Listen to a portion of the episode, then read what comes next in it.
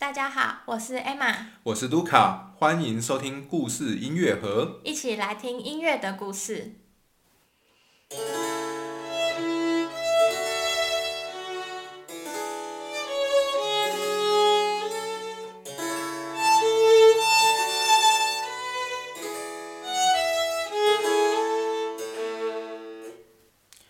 今天是葛鲁克系列的第十四集。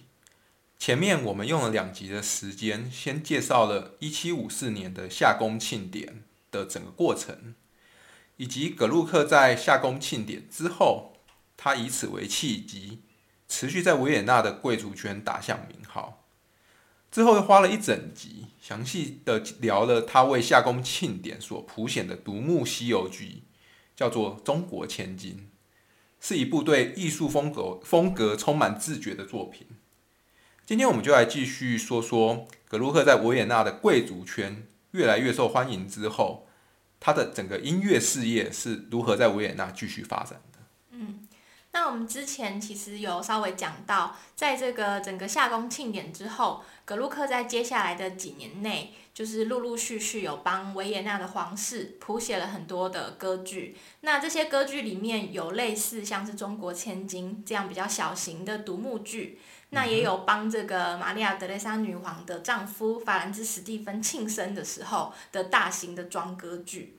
那在这几年内呢，他甚至还跑到罗马去，也为罗马的剧院写了一部歌剧，然后还受封为这个金马刺骑士。好，那我们之前都有稍微提到，就是说格鲁克其实已经慢慢的在整个音乐圈，哈，当然以维也纳为主的整个音乐圈，就是慢慢的打响名号了。这样，就大部分人都知道有格鲁克这么一号的这个人物，这一号作曲家这样子。那事情是这样子。不过呢，因为这个格鲁克他主要虽然说常常帮皇室就是写歌剧啊，或是偶尔到外面就是有接一些 case 这样子，但是他实质上的头衔依然还没有变，还是之前那个夏宫庆典的时候的他的那个雇主就是约瑟夫王子。那格鲁克实质上的头衔是他的宫廷乐长这样子。而且是宫廷乐长之一，因为他们那个宫廷一直还有另外一个老乐长，这样，那他们两个等于是平平分或是就是分配那里面的工作这样。对，但是这个这个。约瑟夫王子其实也是 有点点运气不好这样子，就是因为大概这一段时间，就是大概一七五四年、一七五六年左右呢，就是欧洲开始打了这个所谓的七年战争。好，那这也是对整个欧洲局势影响很深远的一场战役这样子。那这个约瑟夫王子呢，他那个时候就有被指派要出去打仗这样，然后打的非常的惨烈，就是输的 他输的很惨，所以基本上如果大家有机会看一些历历史的资料的话，这位约瑟夫王子被大家记住，都是因为打输这场战。对，就是他唯一会被记得的地方。一般而言，然后就是除非是特别研究格鲁克，当然会对他有另外的看法。但是，一般历史上会记得他，就是因为他打败了一场战，而且输得非常惨烈。虽然后世也有一些人说，那个输其实是跟整个奥地利的这个官僚体系有关系的，就不是说他一个人。能力很差，这样是整个局势其实都很不好。但总之，这个宫廷乐这个约瑟夫王子就是呃，后来就是人生有点惨淡这样子。他在宫廷里，他在维也纳可能就失势。对对对对。然后所以说他的这个宫廷呃乐团呢，后来也就解散了这样子。就我们所知，至少最晚到一七六一年，好，这个他的这个宫廷乐长乐团就已经不存在了这样。那这样葛鲁克等于就是失业了。算是就是逐渐的失业，或是说他们等于说，如果以现在的话讲，就是他待的这个公司就是有一点点要倒闭了的这个感觉，这样子，对对对。所以格鲁克其实虽然说，哎，自己的事业还 OK，但是就是说他待的这个这个职位的这个地方，其实情势是越来越不好，这样子。嗯，对。不过呢，这其实也是蛮有趣的，因为也就是在这个七年战争相关的这个政治背景之下，哦，格鲁克的音乐事业呢也出现了一个新的转机，这样。嗯嗯。那事情大概是这样，就是之前我们在讲这个玛利亚德雷莎的时候，已经有稍微提到过，就是奥地利这边跟在北边的这个普鲁士，哦，就是现在柏林这一带的这个普鲁士这个。这个势力呢，他们两边一直都有这个冲突，这样。没错。对，就像玛利亚德雷莎刚上位的时候，因为她是以女性继承人的身份上来的，那一开始就引发了很多人的这个不满嘛。好，那主要就是普鲁士也是非常激烈的反弹这件事情，所以他们就有打过这个王位继承战争，这样。所以只等于是他们奥地利跟普鲁士一直以来就是很世仇了吧，在这个时候算是很不和这样子。对，所以现在呢，他们就。到了这个七年战争的时候，他们又继续打这样子。那这时候就出现了一个很有趣的状况，就是奥地利在跟普鲁士打仗。哦，但是在这个整个欧陆还有另外一个也是很强的国家，就是法国。嗯。那法国一般而言是跟奥地利也是不太合的哈，因为他们这整个王朝就是一两个世纪以来，他们就是法国跟奥地利一直在争，说就是谁是欧陆的老大，有点这样的味道。嗯，没错，因为。我们严格来讲，不是奥地利跟法国这两个国家在争欧陆的老大，而是统治这两个国家的家族，就是奥地利的哈布斯堡跟法国的波旁家族，他们两个家族、两个王朝在争欧陆最大的贵族，或者是最有权势的贵族，或者是最好的国家这样子，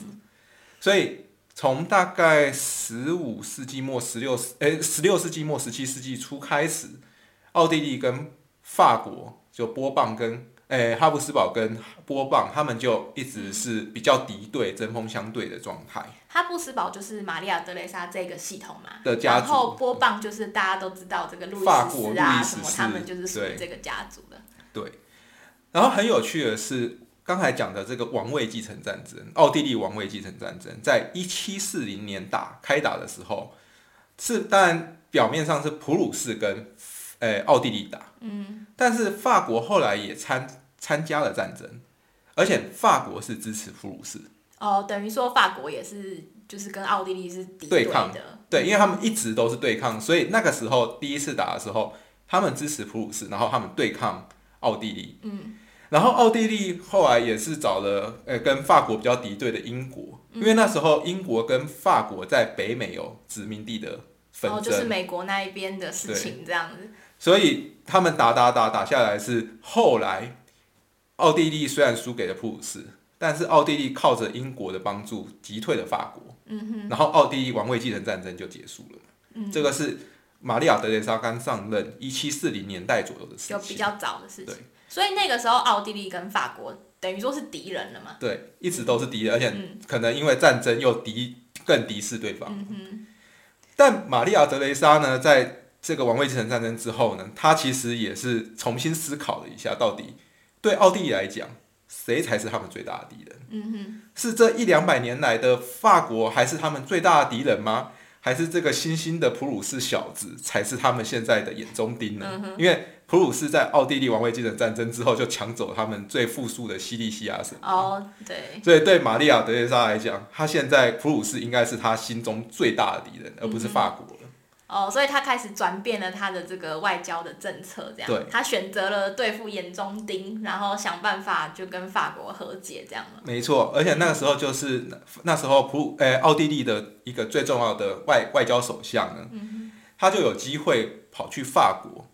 去说服那时候法国国王是路易十五，嗯，想说诶支持法国跟奥地利结盟和好这样子。他就先说服了法呃路易十五的情妇蓬巴杜夫人，哦，这也是很有名的。然后让蓬巴杜夫人去说服了路易十五，最终法国跟奥地利真的结盟。哦，蛮厉害的。同时，他又跑去了这个外相，又跑去俄罗斯，跟说服了那时候的俄俄罗斯的呃女沙皇。嗯哼。然后也是跟呃呃奥地利结盟。嗯。然后就是所谓历史上的三个女人的。结盟就是因为法国可能是因为蓬巴杜夫人作为代表，然后玛利亚德雷莎加上俄罗斯的女沙皇，他们三个结盟。嗯，那他们三个结盟的目的就是要跟着玛利亚德雷莎一起跟对普鲁士报仇，这样。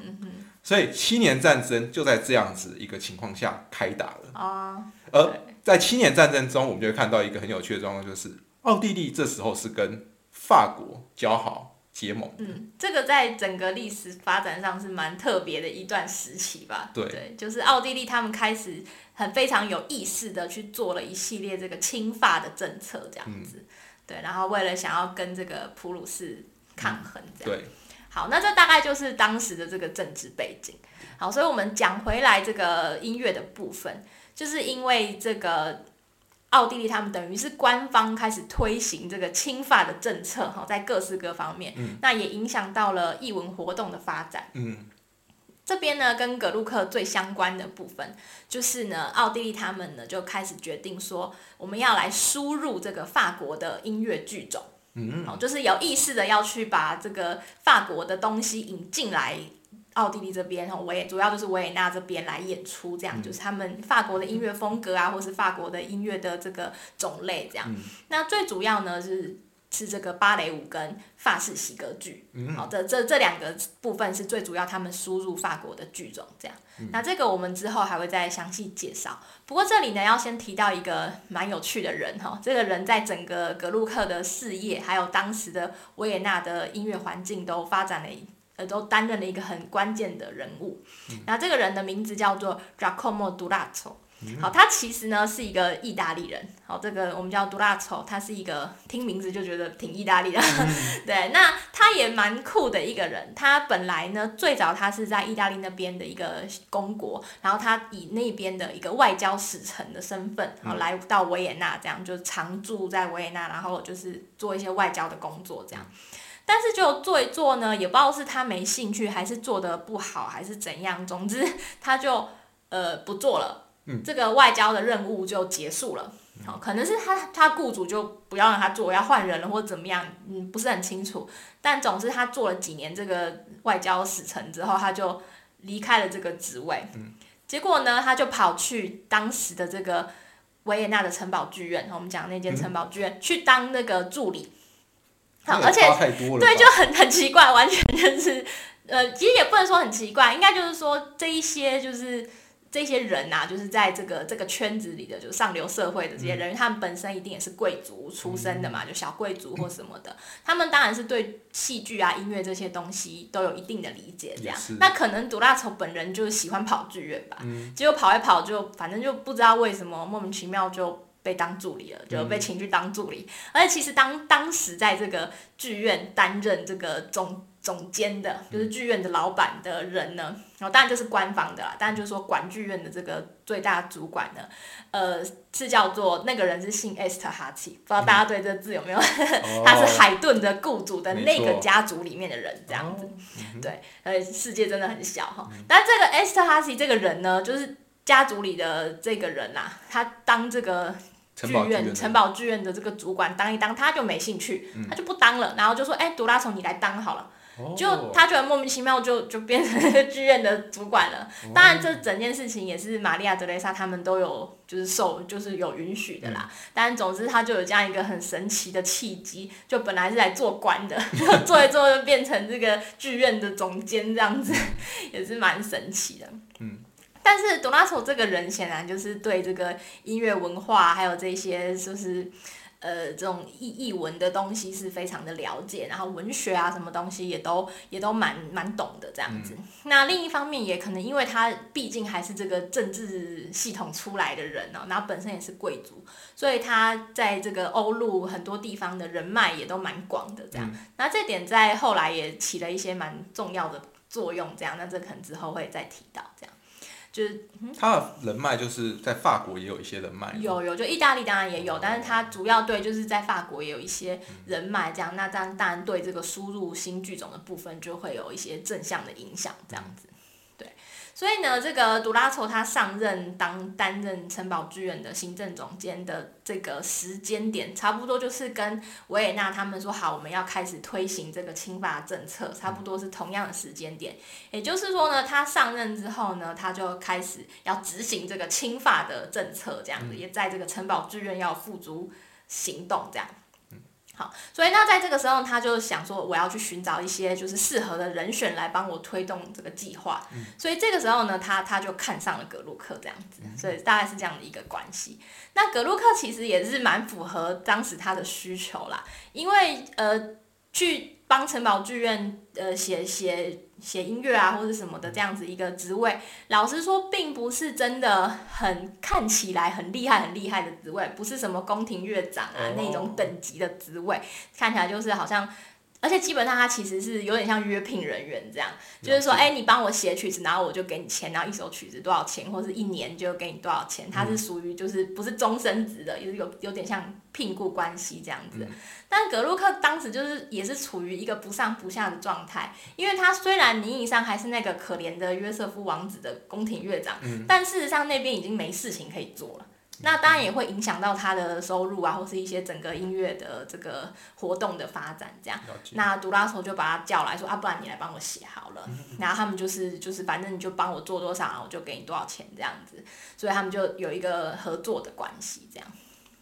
那算葛鲁克算是蛮幸运的，就是他能有一个工作在好像正在往下发展的时候，他又能接上一个工作这样子。对，就是蛮有趣的一个整个时局的变化，然后让他就是旧的雇主打败仗了，可是就是新的这边就是有一个呃契机，就是他们刚好要做一番新的事业的这个感觉，所以就需要更多的人力来这个呃城堡剧院帮忙这样子。那大概是什么时候开始格鲁克开始在城堡剧院帮忙或者是做这些工作呢？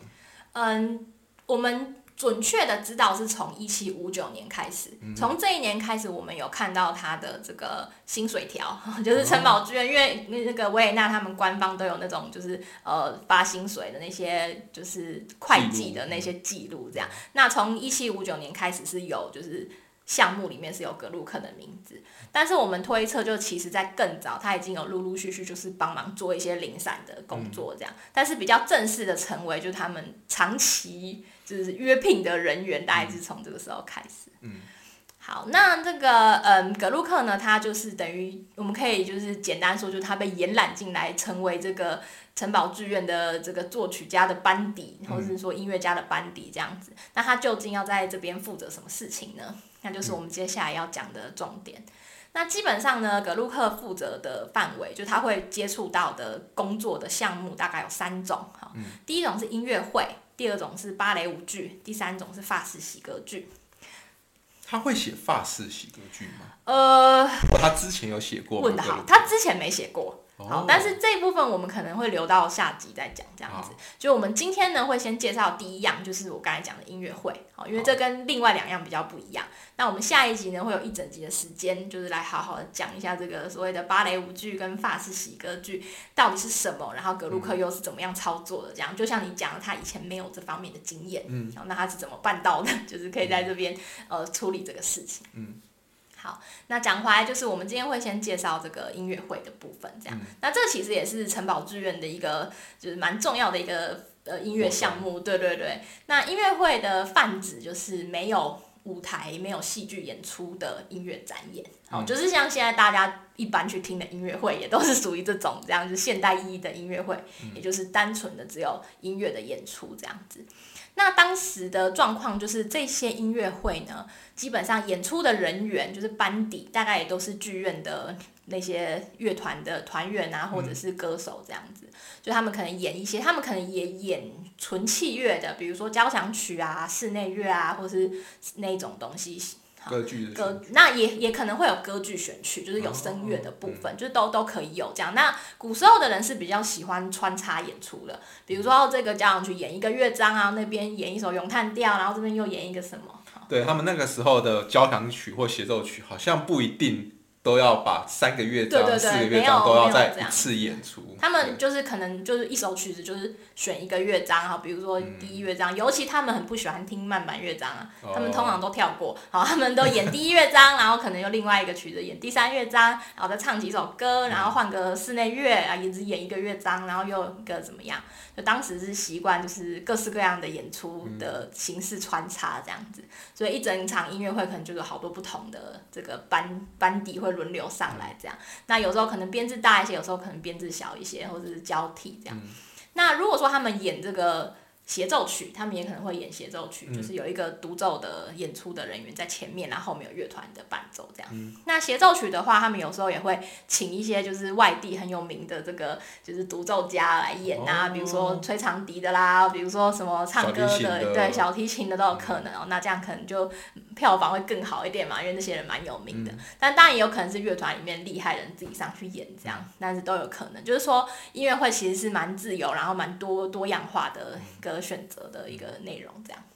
不过，因为之前我们好像也没提提过这样的音乐会的形式，嗯，是这样的音乐会形式是只有城堡剧院特有，还是其实在当时在欧洲是蛮普遍的？其实是蛮普遍的，因为就是说欧洲这些剧院啊。他们当然是演歌剧为主嘛，但是歌剧毕竟就是一个很劳师动众的演出，就你整场你很长，然后你要歌手，你要有那些布景啊，你要什么东西，就很多人很多工作人员都要一起弄嘛。那就是说不不太可能，就是你每天都演，好，而且剧目就是你要排练一出新歌剧，中间就也会有空档，就是你出不了曲子的时候，就是各式各样的一些时时间的一些空档，就是需要用这种小的音乐会。来穿插这样，所以基本上各地的剧院都会提供这一类的小型的音乐会，这样子就一方面让剧院可以喘息一下，然后一方面让观众比较有变化这样子。这个好像现在的欧洲的歌剧院比较没有这样的状况，就是他们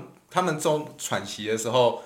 哎，歌剧不同歌剧不同歌剧之间就休息，也不一定要穿插音乐会嘛。其实他们现在剧院。就是德国中型的剧院，还是都会推这种所谓的呃叫什么呃就交响音乐会，就是由剧院的平常演歌剧的那个剧团，他们来上去演一两首交响曲，也是都会有。可是现在这个也是很正式的演出啦，不像以前就比较像是填填空档期的这种感觉这样。对，那这种这个，而且还有一个很重要的就是关于为什么要这个音乐会，因为我们之前有讲过这个这个歌剧的剧院的。整个排程基本上是有一个月季一个月季，嗯，那在月季跟月季的中间也是会有一些所谓的歌剧院休息的时间，但是在那些。歌剧院休息的时间呢，就可能还是需要赚钱补一下，对，补一下这个收支平衡啊，或者什么。还有一个更重要的事情是，呃，这个每年都会有一段这个斋戒期，嗯，哦，就是在复活节前面会有一段斋戒期是不能演歌剧的，哦，这是宗教的规定，这样。那这个时候呢，就可以用这个音乐会的形式来赚钱，哦，赚钱很重要，让那个歌剧院能混，哎，存活下去，对对对对。所以说，就是这个就在这个这一类的时间，其实这种音乐会是蛮普遍的。那当时的城堡剧院呢，在有演歌剧，就是在月季中间呢，是每周的周五固定都会有一场这样音乐会的演出。嗯，对，就是就反正就是固定一周一次这样子。那如果说是在月季以外的时间，就是没有演歌剧的话，那一周就会有三次的这样的音乐会。对，所以其实是蛮多的。那那个杜拉索也是一个很有趣的人哦，他在这个他上任以后呢，他就有蛮有商业头脑的，因为事实上这种音乐会蛮是他们赚钱的一个蛮重要的来源，嗯。因为他们其实不用不用花太多的成本哈，因为不需要再去额外弄一些布景或者请那么多人这样子，可是哎就反正有音乐家几个就可以演的这样，然后这个杜拉索呢就把那个在演音乐音乐会的时候就把歌剧。的的时候用的那些布景就搬到舞台上去给观众看，那这样会吸引观众？对，就其实没什么意义嘛，因为他演那些交响曲啊，演那些什么奏鸣曲或什么室内乐，跟那个歌剧根本没关系。没错。可是因为当时的布景都做的很漂亮啊，反正都做好了，不用白不用嘛，就搬上去让大家欣赏一下，这样就等于多一样噱头，这样其实蛮好玩的。也觉得蛮他蛮天才的，就是想到这种方式，就是来吸引观众注意。那当然他就可以进吸引更多观众进场，然后赚更多钱这样。没错。对，这其实蛮蛮有趣的一个一个行为。嗯。好，那这只是补充一下啦。那说回来就是说，格鲁克呢，他就是被这个杜拉抽延揽到他的旗下来工作嘛，就在城堡剧院里面。那一开始其实格鲁克负责最多的就是这一类的音乐会这样。那所谓的负责呢，其实并不是只说格鲁克要为每一场音乐会谱写全新的曲子，其实这也是不太可能，因为大家可以看到，就是一周一次，或是甚至三次的音乐会，不太可能说永远都是全新的曲子。因为不只是格鲁克要写，那些人也得练嘛。哦，他们没有像那个我们讲那个巴西练的，巴哈很认真的每个每个礼拜听上去。但是总之，这个反正嗯。没有那么那么那个多的精力可以一直写啦哈，而且事实上也没有被要求说要做这种事情。他们主要还是都是诶演一些可能已经有的曲子或别人的曲子比较多。对，其实所谓的负责最最主要就是说你要出得出曲目啦。就出得出演出的曲目，那基本上就是找适合的曲目来排练，然后演出这样子。所以葛鲁克主要还是负责排练啊，跟指挥演出这些工作吧。对对对。为这个音乐会。那当然，因为格鲁克本人也算是有名的作曲家，嗯，哦，歌剧作曲家，那当然也可以演一些他自己歌剧里面的曲子，那当然是很 OK 的。这样，就但就也就是说，反正只要找到适合的曲目给这一场适合的人来演，然后他可能要负责上台指挥一下，这样子就可以了。就是所谓的负责音乐会，大概就是这样子。不过讲起来很轻松，事实上工作量也是蛮大的。如果至少每个礼拜要一场的话，而且当当时的音乐会其实都蛮长的，都。比现在还长哦，因为人们一整个晚上没事做都去听音乐会，对，没有没有别的娱乐了，所以就是呃，其实曲目量还是蛮大的啦，就包含这整个你要去找曲子啊，然后要排练。那有时候你找到曲子，可能哎跟人数或是编制不是很合，你还是要稍微改编一下，或是稍微就是弄弄的稍微把它弄得比较适合就是维也纳的人这样子。那当时候城堡剧院里面的乐团人数。大概有多少？会跟现在交响乐团一样大吗？那没有。哦。这这部分其实蛮有趣，因为我们刚好有这个团员的薪水记录。哦。因为维也纳他们当时的这个官僚体系，其实在这部分还是蛮好的，很多东西记录都留下来。那我们可以很清楚的知道，就是当时乐团的这个常驻的编制这样。嗯。那在一七五七年的时候呢，总共有是有二十四个人在这个里面这样子。那其中呢，小提琴有十二把。中提琴两把，大提琴两把，低音提琴两把，好，长笛一把，双簧管两把，还有低音管一把，法国号两把。这个应该算是相真的相较于我们现在交响乐团是一个蛮蛮小的 编制，很小。但是好像比如说莫扎特早年或海顿的作品，好像也都是这样的，差不多。但这个编制就是大概也是中等吧，因为它这个大家要知道，这个是城堡剧院的乐团，而不是维也纳，比如说宫廷里面的乐团。嗯，好，它等于是一个就是中型的编制而已，这样子。不过从这个这个名单里面，其实也蛮有趣，我们可以看到，比如说小提琴有十二把，可是比较低的那些琴都只有。中提、大提都是各两把，所以就反映出了，就是其实他们是蛮偏重就是小提琴的声部的一个一个编制这样，因为像像法国就比较喜欢中低音稍微浑厚一点。像他们很多时候甚至中提琴是有两个声部的，就长柱就是五个声部，这样就小提琴两个声部，中提琴两个声部，然后大提琴这样所以就是跟这个维也纳这边比较偏好，就是高音要稍微多一点、亮一点的这个想法是就不一样。这样，那另外还有一个蛮值得提的，就是很多东西都是，比如说双簧管有两把，法国号两把，可是长笛只有一把。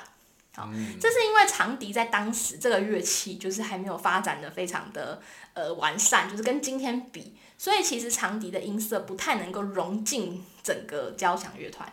因为那个时候还是木质的那种古长笛的年代，还不是后来十九世纪出现的金属的长笛。对，然后那种长笛就是说，它当然是。也说起来可能就是音色比较不容易融入，所以说，可是大家又觉得蛮好听的，所以通常长笛出来就是担任这个独奏的片段，所以就是一把这样，因为它就是 solo 的部分这样。但是双簧管可能就是或其他这些比较稳定一点、音质比较融入一点的乐器，就可以跟整个，比如说跟小提琴演同样的音。就是声部啊，或者什么是没有问题。可是只要是长笛，它就必须是自己一个人有一个 solo 的独奏的片段这样子，不然的话，它没有办法加进整个乐团里面做总奏这样。而且大家还可以发现，我刚才念这一串里面是没有单簧管的，因为单簧管的出现其实又是更更晚哈。如果大家有知道的话，就是莫扎特有写这个单簧管的这个协奏曲嘛，然后那个时候才差不多就是单簧管这个乐器有比较。广泛的被应用，嗯。而且就你帮单簧管写一个协奏曲，就表示它可以自己吹没有错，嗯。可是你要让它就像长笛一样融入这个整个乐团里面，那又要等它的音色更能够稳定，然后跟大家融在一起才有办法。所以从这个名单里面就可以看出蛮多这些，就是当时的维也纳的一个一般音乐的这个偏好跟特色。嗯，对。好，好，那这个在这个城堡音乐城城堡剧院里面演的这个音乐会呢，基本上都是会卖门票的嘛，然后大嗯家也都是，比如说格鲁克如果有帮忙写或者是负责表演什么的，那他就会赚钱这样。嗯但是呢，当时呢，在这个维也纳的宫廷，哦，在贵族的这个生活圈里面呢，其实也会出现就是类似的音乐内容。就是类似这种音乐会展演，没有没有戏剧表演，就纯粹是器乐的部分这样子。那这个这个其实也蛮好理解的，因为就像现在大家可能吃饭的时候要放音乐啊，或者有派对的时候就要放音乐啊，然后就是比如说贵宾来了要放音乐啊，很多时候都要放音乐。然后呃，以前没有没有没有办法放音乐，就只好请这个请人来演这样子，对。没有 CD，对，所以其实这种就是就是音乐的需求量，或者就是乐团的需求量、工作量，其实是蛮大的哈。那这也就是为什么大部分的贵族都会有一个自己的这个宫廷乐团，这样，无时无刻都需要听音乐，哦，都需要背景音乐啊，主要是这样。然后他们当然心情好的时候，也可以说，哎，我想听一首这样，就认真听一首也是可以。好，那基本上呢，格鲁克那个时候，他当然不是属于这个宫廷乐团里的人嘛，他是属于城堡剧院里那边的人，这样就不是乐团里的人，不是宫廷里面的受雇于宫廷的人。嗯，好，但是呢，因为这个他虽然是主要是受雇于剧院，但这剧院毕竟还是国营企业，就是是官方官办民营的这样子。好，所以有时候呢，如果这些贵族啊、玛利亚德雷莎之类的人，他们想听音乐，还是可以把格鲁克叫进去帮忙演演这样哈。尤其是格鲁克当时在圈子里就蛮受欢迎的嘛，所以如果说哎，玛利亚德雷莎今天说、哦我想听一下那个格鲁克的咏叹调啊什么的，然后就会把他叫进来演演一下演一下这样子，就也是不错这样。不过，如果宫廷，比如说要求格鲁克进宫表演的话，嗯。应该会给薪水吧？呃，没有正式的薪水，可是会有一些所谓的赏赐，哦，对对，就是哎、我把你叫这样，你演的不错啊，我就给你一些，他们有一些记录，比如说一些呃，就珠宝啊，哦。或是或是他们很流行，就给一个什么小盒子，然后里面就会装一些，也可能装一些硬币啊、金币啊，嗯或者什么，就是会给相对应的呃，怎么讲，就是报酬对不，对？对，可能不是薪，不是真正的薪水，但是会有一些东西啊，或者什么。嗯。所以说，虽然是等于有点不是很正式的工作这样，嗯。那有点是服务贵族，但实际上还是可以得到的就是相对应的相对应的赏赐，然后也不会觉得说我好像是做白工这样。虽哦。然基本上服务贵族是义务啦，嗯。哦，那那年代的氛围当然还是这样，但是也是还 OK 的一个义务，就是说，哎、我至少还是有可以，获得一些东西这样。好，所以说格鲁克也蛮开心的，如果有这样的业务哈，嗯，外外务这样，那当然贵族也很开心嘛，他们喜欢听格鲁克的音乐，觉得他音乐蛮好。但是这里面呢就蛮有趣，就有一个人特别不开心，在这整件事情里，就是呢，当时这个维也纳宫廷当然还是有一个乐长。哦，就他们正式的宫廷的这个乐团里的那个乐长，嗯，哦，就是呃官位算很大了，几乎可以说是这个整个欧洲音乐圈子里面就是置顶的位置之一了啦。嗯对，但很多地方，比如说法国的宫廷乐长当然也是很棒，嗯但是维也纳的宫廷乐长差不多也是很很厉害的了。可以说是维也纳的整个音乐圈的最高的一个领导者，或者是呃领头羊的意思对了。对。对，那当时呢，就是维也纳的这个宫廷乐长，他的名字叫做呃 Georg Reuter，好，反正就是一个人。那他当时呢已经五十多岁了，就是年纪已经算蛮大了，比较大一点。那他当这个乐长已经当了二十几年了。所以是非常资深的一个老乐长了，这样子。那他自己资深以外呢，他的爸爸以前是也是这个宫廷管风琴师，然后他的老师呢是前任乐长。也就是说，他在维也纳其实是有很深的这个人脉跟势力，然后他自己当那个位置，当然也是做的很稳，这样，然后觉得说他有一个威严跟尊严在，神圣而不可侵犯的乐长这样子哈。嗯，那他就对格鲁克一天到晚进来宫里面演出很不满意啊，他觉得这个小子在抢我的工作。哦，我有点理解，就是等于说是好像职场上的老前辈，嗯然后看着你这个外面来的，而且还不是我们公司的正式职员，你只是来接外包工作的，可是却看起来比大老板是最诶、最喜欢你的，而不喜欢我这一个公司的老前辈做的工作。对对对，有一点这个感觉，他就觉得他好像失宠了这样子。对，就在宫廷里面，呃，被那些贵族们都觉得他的音乐不够好，嗯然后他就要来逗格鲁哼，对，他就。准备想要做一个类，就是他就觉得很不开心啊，他就觉得说他的工作或他地位被威胁到嗯这样子，所以后来他就是。反正就是有一些周旋，然后这些事情还最后就吵到玛利亚德雷莎那边去了，这样子，就是他觉得不行这样子哈。那可是这个争吵结果也是很有趣哦，就玛利亚德雷莎就发了一个正式的这个文件，这样就是说我们保证呢，好，我们跟这个这个老乐长保证说，无论格鲁克进来我们宫廷演了多少东西，好，无论就是我们他做了什么事情，好，老乐长的薪水和职位绝对不会被动摇。哇，这是一个铁一般的保证。对对对对，嗯可是就就就可以看出一个很有趣，就是从这一点就可以证明说，呃，其实他们还是很希望格鲁克可以一直进来的。他们、哦对他们并没有说哦，好，从此之后格鲁克不能来了。